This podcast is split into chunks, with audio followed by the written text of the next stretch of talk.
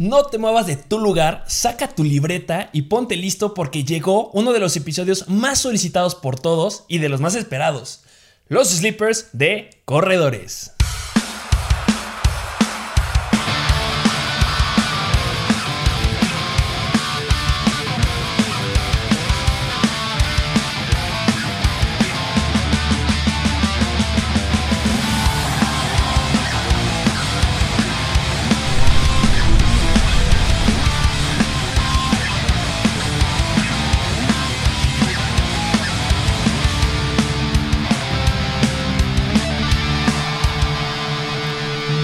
Bienvenidos a un nuevo episodio de Mr. Fantasy Football. Así es. Llegó el día. Ya estamos en semana de juego oficial y llega un programa, un episodio que estaban pidiendo demasiado. Ya era necesario que lo hiciéramos. Los Sleepers. Así es, de los running backs. ¿Qué es lo que estás haciendo ahorita? Este, si ya tienes a tu liga drafteada, ya tienes a tus equipos, si tienes a tus. ya tienes todo con tus amigos listo necesitas los sleepers. Sí, así es. Esos jugadores que ahorita es el momento preciso para encontrarlos, porque la próxima semana, ojo, porque muchos van a estar en waivers. Sí, luego, luego, que la primera semana les va a empezar a ir bien, aunque nadie sabía, que nadie tenía idea que sí les podía ir bien, y después la primerita semana ya se van en waivers. Así es, porque nadie, nadie los conoce. Bueno, hay algunos, me atrevo a decir que hay aquí unos cuantos waivers que es muy probable que muchos ya estén drafteados. Sí drafteados en un valor mucho menor al que van a demostrar en la temporada. Ya lo hemos hablado, que es un sleeper para ti. Un jugador que su ADP es mucho mayor, es decir, el número en el que lo están drafteando es mucho mayor al que deberían de estarse llevándolo. En pocas palabras, un jugador que estén drafteando en el round 10, pero su valor real es un lugar en el round 6. Que anda dormido. Andan dormiditos. Espero que ya hayan ido a ver el ranking, o no ranking, el video de waivers de receptores que está en nuestro canal, está en nuestros programas de Spotify, en todos lados, que gran respuesta que tuvimos ahí. Sí, sí, sí, sin duda. Y pues también recalcar que con estos sleepers todos tienen un pero. Ah, claro, eso es clásico. Pero no es el running back titular, pero tiene una mala línea ofensiva, pero yo, yo que sé, está en tal equipo, X razón. Todos los jugadores tienen peros. Estos suelen tener peros que suelen hacerlos que no los conozca la gente, pero tienen el pero lo suficientemente pequeño como para que puedan tener un potencial grande en la temporada. Sí, así es, sin duda. Y bien claro, todos lo conocemos, no hay que repetirlo. De receptores hay muchos, de corredores son pocos. Y tener a los sleepers de corredores, uff, te va a dar un gran potencial a tu equipo. Sí, sí, claro, sin duda. Unos con el potencial incluso de acabar como un running back 2. Y hasta uno, ¿eh? Hay uno ahí que, híjole, como que me gusta para que acabe como un running back 1. Y me recuerda mucho a James Robinson la temporada pasada. Ya veremos qué sucede en esta temporada. Sí, sí, sí. Pero mira, esta vez ya no les traemos noticias, no les traemos nada. Porque nos vamos a ir directo, porque esto lo necesitan saber todos, necesitan anotarlo, necesitan irse directo a sus plataformas en donde estén drafteando a ver si estos jugadores están disponibles, porque créanme que va a elevar de nivel a su equipo. Así es, y vámonos de lleno. Y vámonos directo a los sleepers. Y este primero, en lo personal, a mí me encanta mucho, ¿eh? me gusta, me encanta mucho, me gusta mucho. que bueno, recordar que no porque es el primero es el mejor de todos. Sí, sí, no es un ranking. No es un ranking, recuérdenlo, puede gustarte más el último. Este nos gusta a los dos, la verdad, a mí también me gusta bastante. Este yo creo que sí ya va a estar drafteado. Podrás buscar un, un trade por ahí a lo mientras sigue barato. que yo creo que va a estar barato unas cuantas semanas. Sí, sí, sin duda. ¿Pero quién es? a ver, ya dinos. Mucho drama. ¿De quién se trata? De los Denver Broncos, el novato de North Carolina, Javonte Williams. Javonte Williams. Que North Carolina nos dio dos corredores esta temporada. Sí, qué buen trabajo hicieron, ¿eh? El que se llevó las palmas o el que se llevó la, la oportunidad de ser drafteado en un lugar más alto fue Javonte Williams. Sí, así es, drafteado en el segundo round. Que para mí es un corredor que está construido para la NFL. NFL. Tiene el físico para estar en NFL. Sí, sin duda. O sea, yo creo que Javonte Williams no es un, un running back tan vers- versátil y tan del perfil como de Christian McCaffrey o incluso, yo que sé, Austin Eckler. Pero Javonte Williams es un corredor de poder que es, fue muy eficiente en college. O sea, ponte a, ver- ponte a ver sus highlights y está irreal como corre. Muchos lo pronosticaban para que fuera el running back 1 del draft de este año. Sí. Se lo ganó Najee Harris, pero tiene un gran potencial. Los Sí, Broncos claro. se llevaron una gran joya al seleccionarlo. Y considerando que tenían a Melvin Gordon, que híjole, pobre Melvin Gordon, que Sí. desde la temporada pasada que se sentía súper estrella y ahorita, ay, lo siento Melvin Gordon, pero pues te van a ganar el rol. Sí, sin duda, Melvin Gordon ya está, ya está haciéndose viejo, entre comillas, y es de otro perfil diferente a Javonte Williams. Melvin Gordon es un running back más ágil y Javonte Williams, al ser un running back más de poder y explosivo, puede tener más oportunidades en primeros y segundo downs e incluso en la zona de gol dentro de la yarda 5 para tener oportunidades de touchdown. Tú podrías compararlo a lo mejor con, con no sé, con Cleveland que tiene Nick Chubb y Kareem Hunt, siendo un Nick Chubb, Javonte Williams y eh, Kareem Hunt, Melvin Gordon. ¿Se te hace o lo agarrarías a otro equipo? Podrá ser bastante similar, aunque yo creo que Nick Chubb todavía tiene el talento para seguir siendo el titular y, y Hunt como para seguir rotándolo. Pero en el caso de los Broncos, yo creo que Melvin Gordon ya está yéndose para abajo. Ya no es el mismo que era cuando estaba en Chargers. Sí, no, esa gran temporada que tuvo con los Chargers hace tres años, si no me equivoco, Sí. dos, tres años, ya no se repetirá. Ese fue su el techo más alto que logró, to- logró tocar. Sí, sí, sí. Pero sí, Javonte Williams, estoy de acuerdo contigo, es un caballo de batalla. Le- no le tiene miedo a los golpes. Es una, muchos lo escriben como una ráfaga, literal, muy explosivo, sabe eludir jugadores, tiene una gran visión y eso me gusta, que puede tener la carga de un caballo de batalla en un equipo y llega a un equipo que necesita un caballo de batalla Sí. de forma urgente. Sí, sí, sí. Y ah, un detalle es que a los coaches les está gustando como un running back bloqueador, que puede parecer malo, pero a mi consideración es algo bueno, ya que te hace tener un playbook más creativo e incluso al ponerlo en situaciones de, no sé, jugadas de bloquear, eh, al core- ayudarle al coreback a bloquear, puedes jugar con el engaño, que yo que sé es el play action. No sé, ya va Javonte Williams, va a hacer una jugada de pase seguramente y le das el balón y al ser un, correba- un corredor con un talento nato, puede tener ahí sus carreras en las que se las eche de más de 20 yardas. Que ahorita que estás diciendo eso, me acuerdo de Josh Jacobs, por ejemplo. Joe Jacobs. Siento que podría ser ahí una comparación, corredor de poder, que, este, bueno, me gusta un poquito más Javonte Williams por este pro que dices de en, el- en las situaciones de pase que pueda llegar a bloquear. En college llegó a promediar en su última temporada 7.3 yardas por acarreo, lo cual es bastante bueno. Sí. Y también tuvo 25 recepciones para 305 yardas. Eso es un gran número. Sí. Tiene manos, tiene piernas, no le tiene miedo al contacto. Gran Sí. elemento que llegó a los Denver Broncos. Y yo creo que no va a ser un running back de impacto inmediato, digo, porque yo creo que le van a seguir dando relevancia a Melvin Gordon al inicio de la temporada, pero conforme avance yo creo que va, se va a ganar sus oportunidades Javonte Williams. Si te preguntara, a ver, tienes que decirme, ¿en qué semana crees que ya empieza a explotar Javonte Williams y que ya va a ser un jugador inevitable de dejar adentro en tu alineación principal? ¿A las cuántas semanas crees que Javonte Williams ya sea, sabes qué, Gordon? Inevitablemente tú ya estás fuera, Javonte Williams ya está full adentro. Yo creo que las primeras tres semanas se van a ver a ver qué, qué tal. Porque siento que las primeras tres puede ser cuando le den chance a Melvin Gordon de, ok, te damos chance a ver qué más puedes hacer.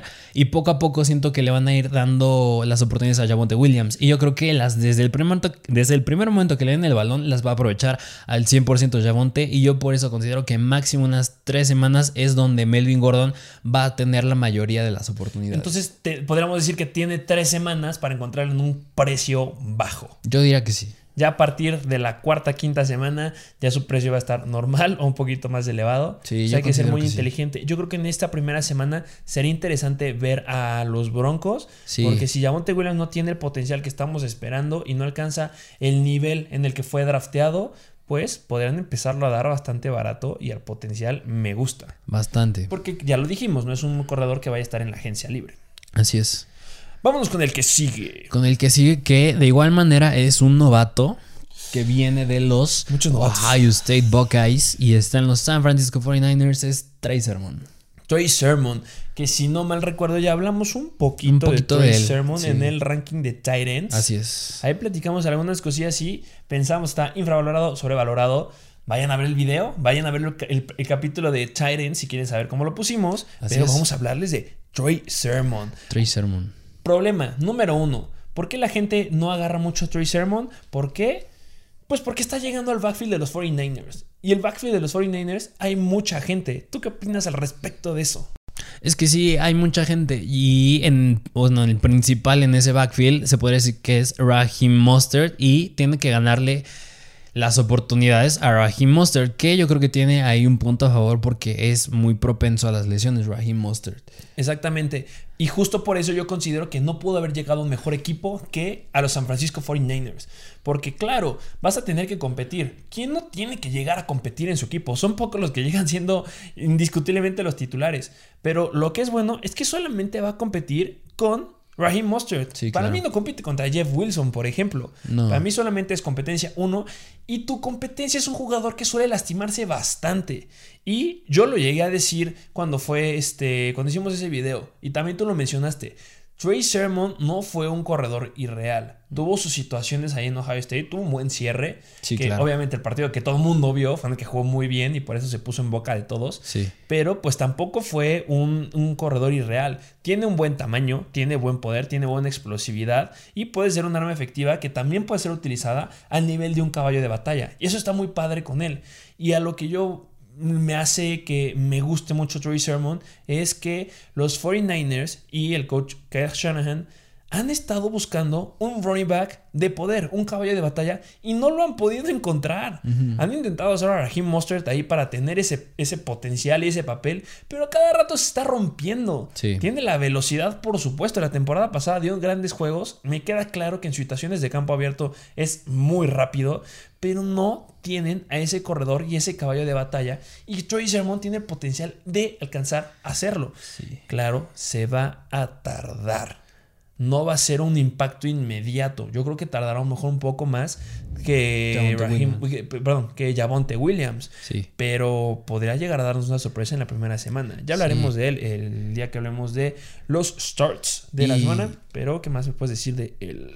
Y los 49ers, en la temporada que llegaron al Super Bowl, que fue hace como dos, se caracterizaron no por lanzar mucho el balón. Digo, Jimmy G no fue de los quarterbacks más destacados, fue el ataque terrestre. Sí. Y esta temporada ya regresan varios de los titulares ofensivos, entre ellos George Kill. Tienen un buen core de receptores con Brandon Ayuk y Divo Samuel. Y la defensa regresan muchos titulares.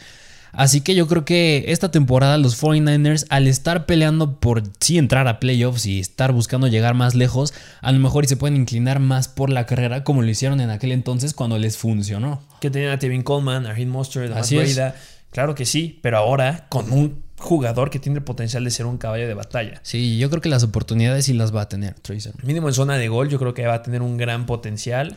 Y lo que también me gusta de los 49ers es que les gusta tener a sus jugadores en situaciones de campo abierto. O sea, no son jugadores que busquen explosividad en el centro de, de las jugadas. No, no, no los veo mucho en acarreos este, dentro de los gares, dentro de los tackles. No, les gusta un poquito irse más hacia afuera. Y ese potencial podría tenerlo. Se le dificulta a Troy Sermon porque no es tan rápido como Raheem Mostert. Sí. Pero tiene un gran potencial. Y también le puede cambiar el esquema a los 49ers de abrir el playbook y pues poder correr por todos lados. Sí, claro.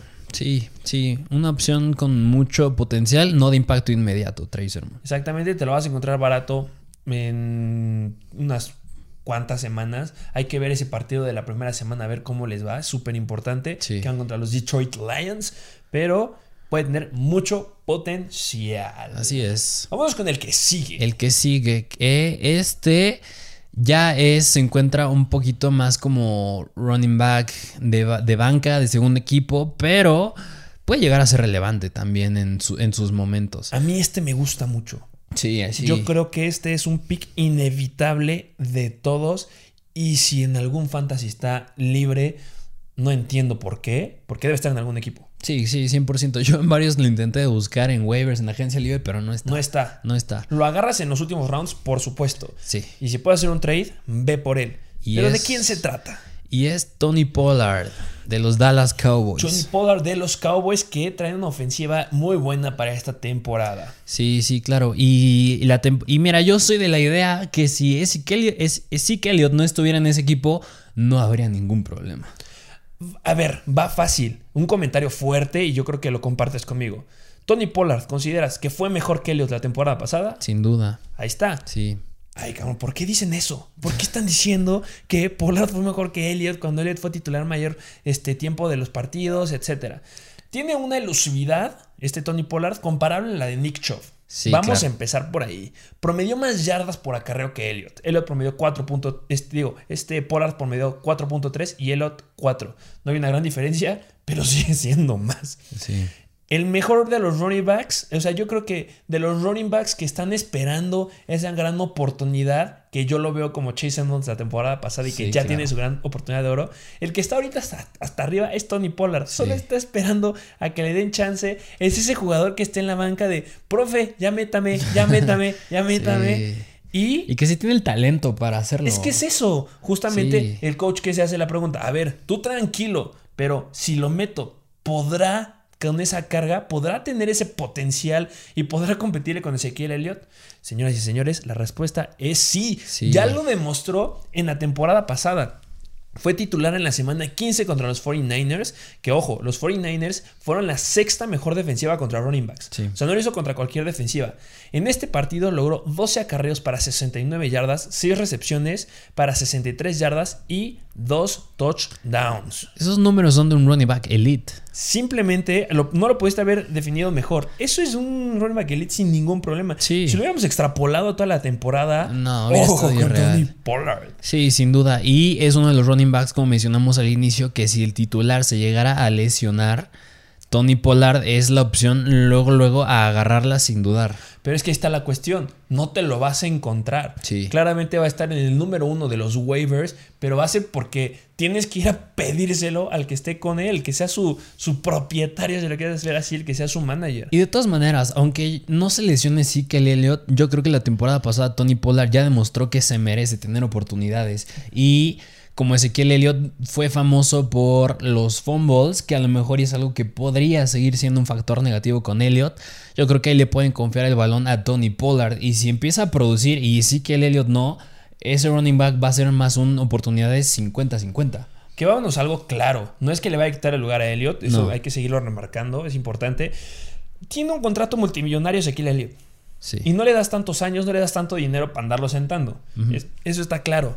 Pero algo que sí, eh, ya lo dijiste, ya demostró que puede. La temporada pasada le dijo al staff, ¿sabes qué? Yo sí puedo con esa carga. Le van a aumentar la carga de jugadas. Yo creo que ahorita va a estar, bueno, su debilidad de Tony Pollard era un poquito a la protección de pases, pero ya demostró que es bueno en eso y le podrían dar las oportunidades de terceros intentos sin ningún problema. Tiene la velocidad, tiene la explosividad para hacer jugadas grandes y algo que me encanta es que los Cowboys van a hacer una ofensiva muy explosiva en esta temporada y eso le abre el panorama para que Tony Pollard pueda tener sus jugadas. Sí, 100% de acuerdo. Pues ya lo dijimos, regresa Dak Prescott, regresa a la línea ofensiva al 100%. Y algo importante, eh, o que algunos reporteros llegaron a ver, es que mientras estaban entrenando en el training camp, sorprendió que llegaban a ver a Tony Pollard alineado como si fuera un wide receiver, que eso llama mucho la atención. A veces que tiene un mejor potencial tapando balones que Elliott. Y también llegaron a ver formaciones con dos corredores. O sea, podemos ver ahí algún cambio en el playbook de los Cowboys usando a dos corredores y no es como las clásicas jugadas en las que veíamos con un fullback y un half. No, son jugadas en las que son dos corredores que los dos pueden correr sin ningún problema con la bola. Y va a estar muy interesante ver ese nuevo esquema de los Dallas Cowboys. Y mira, la temporada pasada me acuerdo que un jugador en el que se decía también que lo estaban usando más como receptor y para los pases y se trataba de Karim Hunt y el resultado que tuvo en la temporada. Que digo, no fue un running back 1, si acaso en algunas semanas llegó a ser el 2, pero una opción muy sólida como flex. y si eso es cierto de Tony Pollard y demuestra tener un comportamiento similar a Kareem Hunt, puede ser una gran opción sólida como flex. Y, y si se llega a lastimar Kareem Hunt, yo a Tony Pollard es al jugador en en Slippers. Perdón, si se llega a lastimar Zeke Elliott, este Tony Pollard es el jugador que yo veo como si fuera James Robinson de la temporada pasada. 100% Sin ningún problema puede quedar dentro del top 10 Tony Pollard. y para ser un jugador que ahorita lo encuentras en los últimos rounds, es oro molido. Vale la pena tenerlo, vale la pena considerarlo. Ezequiel Elliott está en el mejor físico de toda su vida. Pero Sí, eso no sí. te quita que te puedas lesionar. Así es. Entonces, mucho ojo con Tony Pollard. Yo creo que vale la pena tenerlo en tu equipo. Así es. Y vámonos con el que sigue. Vamos. Que este es de los Philadelphia Eagles y es igual un novato. Es Kenneth Gainwell. ¿Quién fregó es Kenneth Gainwell? Muy pocos han escuchado de él. Sí. Bueno, hay muchos que ya, porque, híjole, ese backfield que traen los Philadelphia Eagles, qué raro es. Sí, sí, no sí. sí. lo entiendo. Sí, y Gainwell yo considero que es una opción, igual como hemos mencionado con otros, que no va a ser de impacto inmediato. Yo no creo que luego, luego sea relevante y va a ser un jugador con el que se va a tener que ser paciente. Y yo también considero que no es un jugador que no, que vaya a tener un upside como un running back uno, pero si acaso va a tener sus semanas como una opción muy buena como flex. Exactamente, este último producto de la fábrica de college de Memphis, que también de ahí es Antonio Gibson, Tony Pollard, del que acabamos de hablar, y Darrell Henderson, este, no va a ser impacto inmediato. Eh, ahí en la situación o lo que hace tener un pero muy chiquito a Tony Pollard es quien está como running back 1, que está Miles Sanders. Miles Sanders pasa un poquito similar a lo que hablamos con Raheem Mostert. Es un jugador que le encanta lesionarse. Sí. Le- a mí me encantaba Miles Sanders para la temporada pasada, pero simplemente se fue para abajo con el número de lesiones y partidos que se empezaba a perder, lo poco confiable que fue, y justo es donde va a tener las oportunidades Gainwell. ¿Va a tener una oportunidad y va a demostrar que va- se va a quedar con el papel de running back 1? No, tampoco lo creo, pero lo vamos a llegar a encontrar en waivers. Y ojo, porque si tú tienes a Kenneth Gainwell y un compañero de repente ves que se va a lesionar este Miles Sanders, es un gran elemento para hacerle un trade. Así es, Mira, 100% de Gainwell yo acuerdo. lo veo así. Y mira, del tema con Miles Sanders, yo he visto incluso que mucha gente todavía les gusta Miles Sanders. Yo no entiendo por qué. Muchos justifican con el argumento que le fue muy bien cuando entró Jalen Hurts y ahorita ya está Jalen Hurts, una línea ofensiva mejorada. Pero llega un nuevo head coach que es Nick Sirianni de los Indianapolis Colts. Y nada más y nada menos, Nick Sirianni comparó a Kenneth Gainwell con el uso que se le daba a Niahim Hines en los Colts. Y si le empiezan a dar ese, uno, ese uso a Niahim Hines, que me acuerdo que la temporada pasada, en la semana 1, fue una opción top de waivers, Niahim Hines, y Sí. toda la temporada fue, tuvo sus altibajos, pero... Se estuvo peleando ahí con Jonathan Taylor unas cuantas Sí, pero llegó a ser tener cierta relevancia. Y si Gainwell empieza a tener ese mismo uso, ya lo dijimos, va a ser una opción muy buena como flex. Exactamente, yo no creo que Boston Scott ahí le vaya a pegar mucho. Yo creo que Gainwell se merece la oportunidad, la va a tener. Si la llega a desaprovechar, pues es el riesgo que tiene todo waiver que tiene todo jugador novato. Pero pues tiene una gran oportunidad ahí de forjar un papel sólido en los terceros intentos. Sí, y como noticia que se ha dicho del training camp es que Sanders, Miles Sanders, ha tenido problemas con los drops y los fumbles. O sea, eso es un aspecto muy negativo, sumándole las lesiones. Y también se ha dicho que Jalen Hurts ha estado buscando a Kenneth Gainwell por aire. Entonces puede ser una gran, un gran escenario. O sea, lo que dijiste hace rato, que mucha gente considera a Miles Sanders un buen corredor, por lo que vimos la temporada pasada al final, que estuvo como titular este Hortz, aplica para Gainwell, y Gainwell igual. 100%. O sea, no es de que haya ocupado a Sanders y que Sanders fue por él. No, ocupó al corredor. ¿Quién estaba ahí? Está Miles Sanders. Sí. Pero si ahí pones a Kenneth Gainwell y cumple con todas estas expectativas que se están diciendo, puede lograr grandes cosas. Sí, sí, 100%. Y dijiste que viene de Memphis, igual de, de donde viene Antonio Gibson. Y si se le daba el uso como receptor que le daban a Antonio Gibson, significa que tiene una gran habilidad Kenneth Gainwell por aire también. Lo pueden usar tanto en el slot como en el backfield para pases. Exactamente, entonces Kenneth Gainwell vale la pena, yo creo que lo puedes encontrar disponible también en unas cuantas ligas, creo que anda en más del 50% de las ligas disponibles. Sí, este sí está disponible Entonces, si tienes el espacio, vale la pena reservarlo, no va a ser impacto inmediato, ojo ahí, Sí, claro. pero tendrá su momento.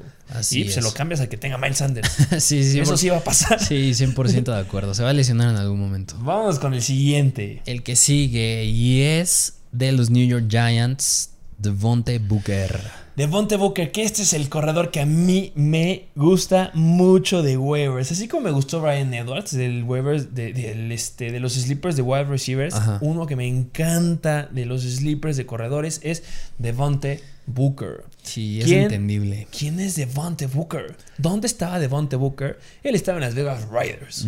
Hubo situaciones en las que se habló mucho de la temporada pasada porque a Josh Jacobs le encantaba estar en la lista de lesionados. Y si tú tenías a Josh Jacobs, a cada rato era quién es su segundo equipo. Tengo que estar buscando. Ah, en waivers ya está Devonte Booker. Si lo van a meter, no lo van a meter. A ver, ¿qué pasa con Devonte Booker? Se va a un equipo donde va a pasar lo mismo con él y hasta más. Porque llega a los Giants. ¿Quién es el running back titular en los Giants? ¿Se puede responder esa pregunta? Es Saquon Cristal Barkley. Saquon Rodillas de Cristal Barkley. Sí, sí. Y lo dijimos en el top 10 de running back. Si hay un factor que le va a afectar a Saquon Barkley, van a ser las lesiones. Y ahí es cuando tienes que fijarte quién está atrás de él. Y es de Montebuque. Y de Montebuque no se me hace un mal corredor.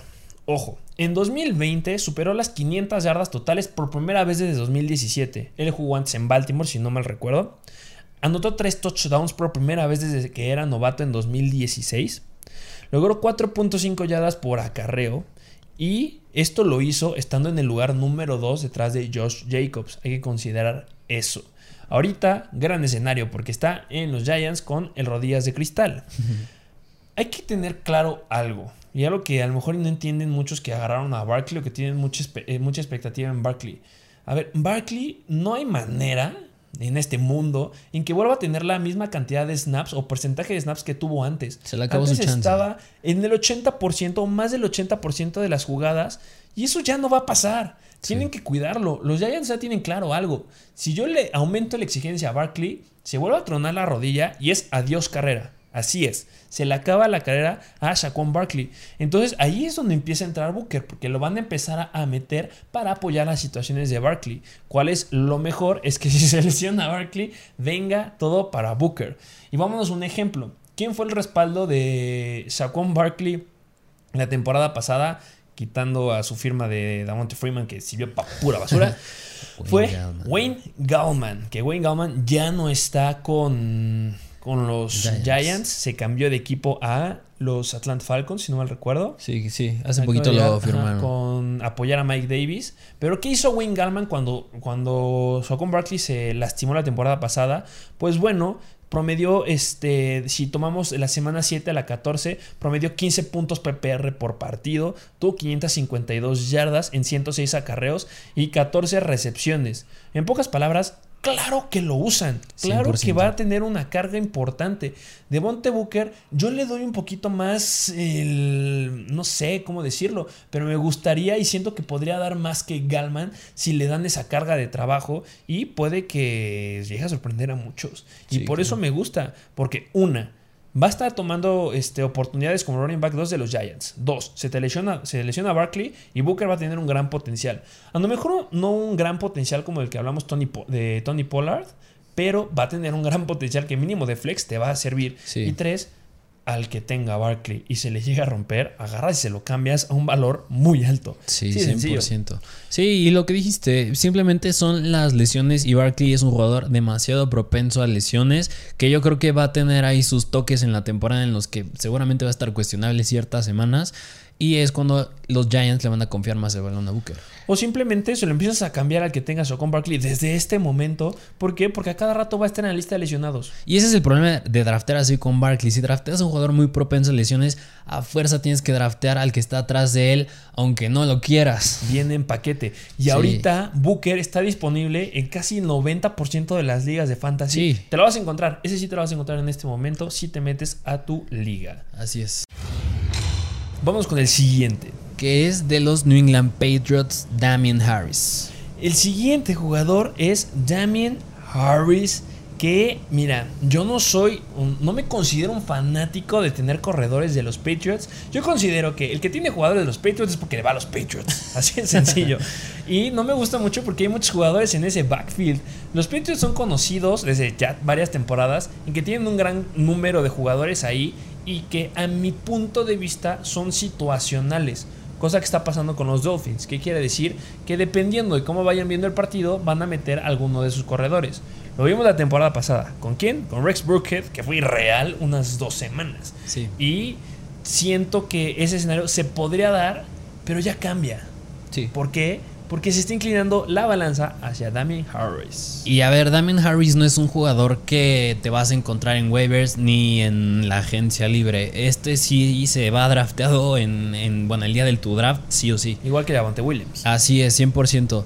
Y mira, lo que me gusta de Damien Harris es no que vaya a ser una opción sólida como flex. Yo creo que tiene el potencial de ser un muy buen sólido running back 2, incluso hasta más. Y mira, lo que me gusta es que una viene de Alabama. Alabama tiene fama de traer a running backs muy buenos. ¿Como quién? Pues simplemente Najee Harris que acaba de llegar. Sí, Najee Harris, Derrick Henry, bueno, pues, Ya ahí- con eso, ¿ven? Sí, ya con eso. ya con eso. Y además me gusta que a pesar de que se va, ya lo dijiste, Rex Burkhead, que hizo cosas muy relevantes y ya se fue, ya se fue Sonny Michel Se y, fue. Y se fue Cam Newton, que contaba como un corredor en ese equipo también. Se te fueron tres jugadores que te estaban quitando Sí. repeticiones y no te daban chance de tener el potencial que Sí. prometías. Y digo, nada más pues llega, bueno, sigue ahí James White y llega Ramondre Stevenson, pero Ramondre Stevenson es un novato y yo Que no muchos están sobrevalorando. 100%. demasiado. Y va a tener sus partidos en los que tenga un touchdown, si acaso unas yardas, pero. Pero, no, es su temporada explosiva esta. Sí, puedes no. tenerlo, como lo dije al principio, si le vas a los Pats, puedes tenerlo en tu banca adelante. Sí, Pero sí. No, te, va- no a producir gran cosa, Sí, la no. verdad. Pero vamos a poner un poquito en, en contexto lo que acabas de decir de Cam Newton, que se me hace muy importante. Recuerdas que Cam Newton fue el coreback que tuvo más anotaciones de touchdown la temporada pasada, superando a Lamar Jackson, Sí, superando claro. a Kyler Murray. Tuvo, si no me recuerdo, 12 touchdowns. Y esos 12 touchdowns los va a tener Mac Jones. Dígame que Nada, para no. nada. Mac Jones es un coreback, el estilo de Tom Brady. Más Exactamente. Le dicen pocket passer, o sea, lanza. No que corre. Tom Brady era conocido por hacer esos quarterbacks sneaks y meterse. Así es. Pero pues a lo mejor lo veremos en Mac Jones. Pero esos 12 touchdowns quedan para quién? sí. Para el mejor postor. Y el mejor postor parece ser Damien Harris. Damien Harris. Y mira, yéndote a las oportunidades, lo que dijiste, Cam Newton dentro de la yarda 5 tuvo 22 oportunidades y Damien. Harris nada más tuvo 3. O sea, van a ser 25 para esta temporada. Sí, yo no- 25 oportunidades en zona roja. Wow. Yo creo que a lo mejor James White tiene una que otra, pero Damien Harris sin duda es el, correba- el corredor principal en ese Se backfield. me hace más corredor de poder Damien Harris. Y además, como Mac Jones es un coreback, ya lo dijimos, del estilo de Tom Brady y que es novato, desde el 2016 los Pats han corrido la cuarta, la cuarta mayor cantidad de veces. O sea que a pesar de, de que tengas a... O sea, a pesar de que en ese entonces tenías un coreback como Tom Brady, que era el mejor, que es el mejor de la historia, y ahorita con Mac Jones yo no veo por qué esa cantidad debería de bajar. Así que esas son, simplemente son más oportunidades para Damien Harris. Y eso es lo que necesita Harris. ¿Qué es lo que necesitaba desde que llegó a los Patriots hace unas temporadas? Es volumen, que le den chance. Cuando el momento en que le des chance, nos va a dejar ver su versatilidad que tiene, su poder. A lo mejor no tiene una velocidad irreal que lo podría dejar desprenderse de jugadas grandes, pero el volumen, que es lo que necesitábamos ver, ya está. Sí. Tiene todo en bandeja de plata para ahora sí demostrar todo lo que había prometido. Y otro punto que me gusta muchísimo es la línea ofensiva de los Pats. Que a pesar de que se fue Joe Thuney, que era es uno de los mejores linieros ofensivos de la liga, Ya Kansas. así es, llega a Kansas City. Sigue Shaq Mason, Michael Onwenu e Isaiah Wynn. Ellos son tres de los top 22 linieros ofensivos mejor calificados en jugadas terrestres. Uh, O sea, Damien Harris, yo creo que por todos lados tiene un upside enorme. Yo creo que lo único preocupante es que no es utilizado mucho por aire. Y en Sí, ligas bueno. PPR eso yo creo que lo baja un poco, pero en estándar, ligas estándar es muy relevante. Sí, sigue siendo ese papel, sigue siendo de James White, el de atrapar balones, pero eso no quita que sea un gran corredor. ¿Quiénes tenemos que no atrapan pases? Tenemos a Nick Chubb, tenemos a Derrick Henry. Sí. Claro, ellos están en otro nivel, pero bueno, Damien Harris ya tiene una oportunidad de demostrar, porque eso es lo que se esperaba de Damien Harris cuando llegó a los Patriots. Sí. No se esperaba un running back 2, se esperaba que tuviera el potencial de llegar lejos y bueno, ya lo tiene. Sí, así es. Así que Damien Harris hace. Si lo tienes, le diste, yo creo que al clavo y te ayudó que se fuera Sonny Michelle y Cam Newton. No, espérate, y si lo tienes pa- de banca, Sí, no, también. le diste al gordo. Sí, sí, también. Sí, me gusta muchísimo Damien Harris. Damien Harris es un gran corredor y bueno, gran opción para que sea un sleeper para esta temporada.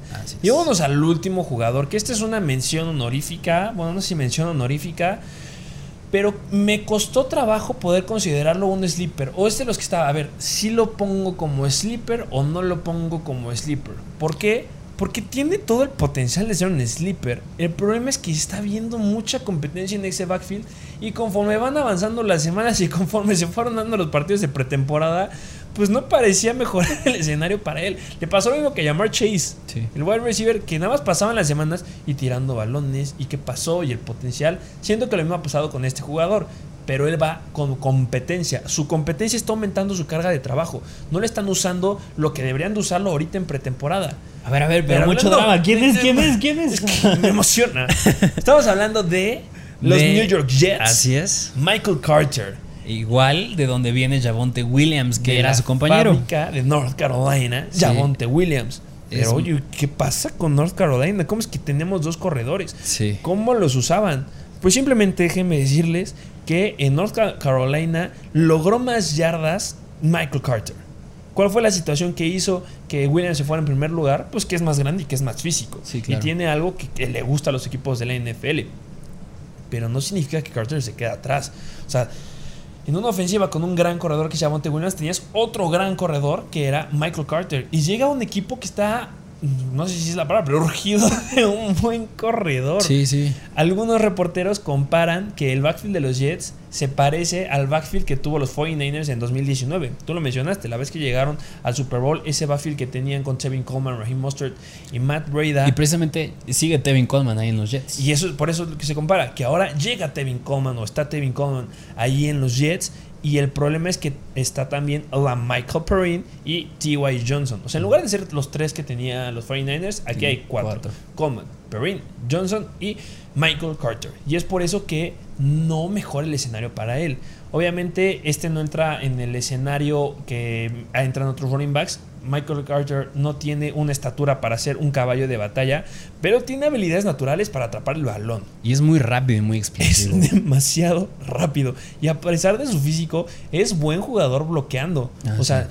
que tú tengas un running back, eso, por ejemplo, ese es el, contra que tiene, cierta me acuerdo de alguien, Josh Jacobs, que es un running back que sabes que no tiene una gran habilidad bloqueando y lo sacaban y lo eliminaban cuando era situación de pase. Y ya lo dije en algún, en algún episodio, que cuando tú veías a Josh Jacobs adentro del campo es porque va a correr, lo veías afuera, Sí. es porque va a pase. Esto no pasa con Michael Carter. Él sabe bloquear. Lo puedes dejar adentro y que sea situación de pase porque te vas a saber bloquear y no hay ningún problema. Lo puedes usar en pase porque tiene muy buenas manos. Lo puedes usar corriendo porque tiene una gran velocidad y una gran agilidad. Sí. Y eso se me hace muy, muy bueno. Tiene un rol sólido del running back receptor que nos encanta en ligas PPR. Sí, y mira, a diferencia de los Pittsburgh Steelers, que es donde llegan a G. Harris, donde una línea ofensiva no le va a me- ayudar, en los Jets, ya, ya la temporada pasada había en el draft escogido a Mickey Beckton, que es un monstruote, Sí. y esta temporada escogieron a Laia Vera Tucker. O sea, están mejorando la línea ofensiva y yo creo que, bueno, Laia Vera Tucker es novato, habrá que Sí, verlo claro. todavía cómo le va,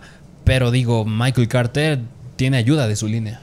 El problema de Carter, o sea, dijimos muchos pros. El problema es que este corredor sí me lo están sobrevalorando. Siento que para el valor o lo que hemos visto en pretemporada ahorita, sí se lo están llevando, se lo han llevado en rounds muy altos. Ese es un pequeñísimo gran problema. Y justo lo que me hizo entrar en esta discusión de lo meto o no lo meto en sleepers. Y bueno, ¿qué es lo que ha pasado o qué es algo bueno para el backfield de los Jets? Que están infravalorando demasiado a dos corredores importantes, a T.Y. Johnson y a Tevin Coleman. Sí. Entonces, el principio no lo va a tener Carter. Eso ya tenemos que prepararnos que Carter no va a estar este, en el primer lugar de acarreos del equipo. Va a estar o Tevin Coleman, que yo creo que iría por ahí, o T.Y. Johnson. Alguno de los dos. Es por eso que es importante ver ese partido. Pero conforme vaya avanzando la temporada y se vayan dando lesiones, que a Coleman le encanta estar lesionado Sí. también, pues vamos a darle, le van a dar la oportunidad a Michael Carter de demostrar lo que puede hacer. Y justo ahí es donde vamos a empezar a ver el valor que tiene. Entonces, hay dos estrategias. Si ya draftaste a Carter, pues ten mucho cuidado porque no te va a producir lo que te prometió este, en el draft. Podrás buscar un, un trade ahorita y poder recuperar algo si es que necesitas algo de impacto inmediato. O puedes ir este, por un Tevin Coleman, por ejemplo, y vas a tener buen valor al inicio de la temporada. Sí. O pues tienes a Carter y lo aguantas y te esperas cuando ya tenga un gran potencial. ¿Considero que es un gran running back? Sí. ¿Lo considero los running backs que pueden ser muy completos ahorita en sleepers? Sí. Pero yo siento que es de los que más va a tardar en darnos ese potencial. Y muchos llegaban a compararlo con Austin Eckler. Austin Eckler. Y Austin Eckler, ¿qué fue lo que pasó? Llega a los Chargers y no llega de primero. Está atrás de Melvin Gordon. Sí. ¿Qué pasó? Se lastimó Melvin Gordon.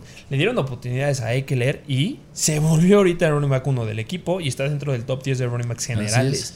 Y eso siento que va a pasar con Carter. No sé si esta vaya a ser su temporada. Esperemos que sí. Pero si no, espérense, porque en una o dos temporadas va a estar dentro del mínimo top 15 de running backs. Incluso la misma situación con Zach Wilson, que muchos dicen que esta temporada no va a pintar, pero la que viene, aguas con Zach Wilson. Sí, el equipo de los Jets va mejorando poco a Sí, poco. sí, ya sí. no es el equipo de los Jets de la temporada antepasada que no ganaban nada. Le pasaron la batuta a los Houston Texans. Ah, van a ser los Houston. Sí. Y esperemos que no vayan a ser también los Detroit Lions, que esos dos equipos, hijo. Sí, ya sé. Pero bueno, considero que es buena opción. Considero que es un sleeper. Ah, si no, dependiendo tú cómo los consideres. Y bueno, con él se cierran Así es. los sleepers de running backs para esta temporada. Así es. ¿Qué te parece si hacemos un recap de quiénes son los que mencionamos? Un recap, así es. Eh, bueno, no es un ranking, acuérdense. Pusimos Javonte Williams de los Denver Broncos, Trey Sermon de los 49ers, Pollard, Tony Pollard de los Cowboys, Kenneth Gainwell de los Eagles, Devonte Booker de los Giants y Damien, Damien Harris de los Patriots y Michael Carter de los Jets. De los Jets, así es.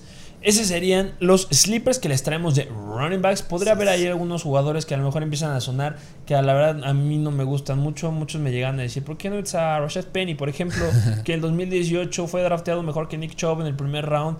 Pues sí, pero es que no considero que tenga un buen escenario para ahorita. Sí. Otro que a lo mejor puede ser este Williams, que llega Jamal Williams. Jamal Williams, que pueda tener un potencial. Sí. Pero es que estas son joyitas las que les dijimos Sí. en, este, en este episodio de Sleepers. Sí, ya lo como dijiste, Rashad Penny, Jamal Williams, los demás son a lo mejor sleepers, pero ya muchísimo más profundos, más deep. pero más grande. Sí, ya, o sea, esos ya, bueno, están como, tienen que pasar más cosas para que sí sean relevantes. Así es, eso sería todo por el episodio de hoy. No olviden en suscribirse, no olviden en darle like, dejen un comentario en nuestros canales de podcast en Spotify, en Apple Podcast, Amazon Music, Google Podcast, Stitcher y obviamente no olviden en suscribirse y seguirnos porque ya tienen que hacerlo desde este momento Sí, para que ya. estén listos para todas las noticias que se vayan dando en la temporada en nuestro perfil de Instagram en Mr. Fantasy Football y también cuando se empiecen a dar las lesiones en la temporada habrá análisis importantes en Mr. Fantasy Doctor. ¿Algo más Así que agregar? es. Dejen su like, comentario y suscríbanse. Eso sería todo por el día de hoy. Muchas gracias por escucharnos y por ser parte de la mejor comunidad de fantasy en español y nos vemos a la próxima.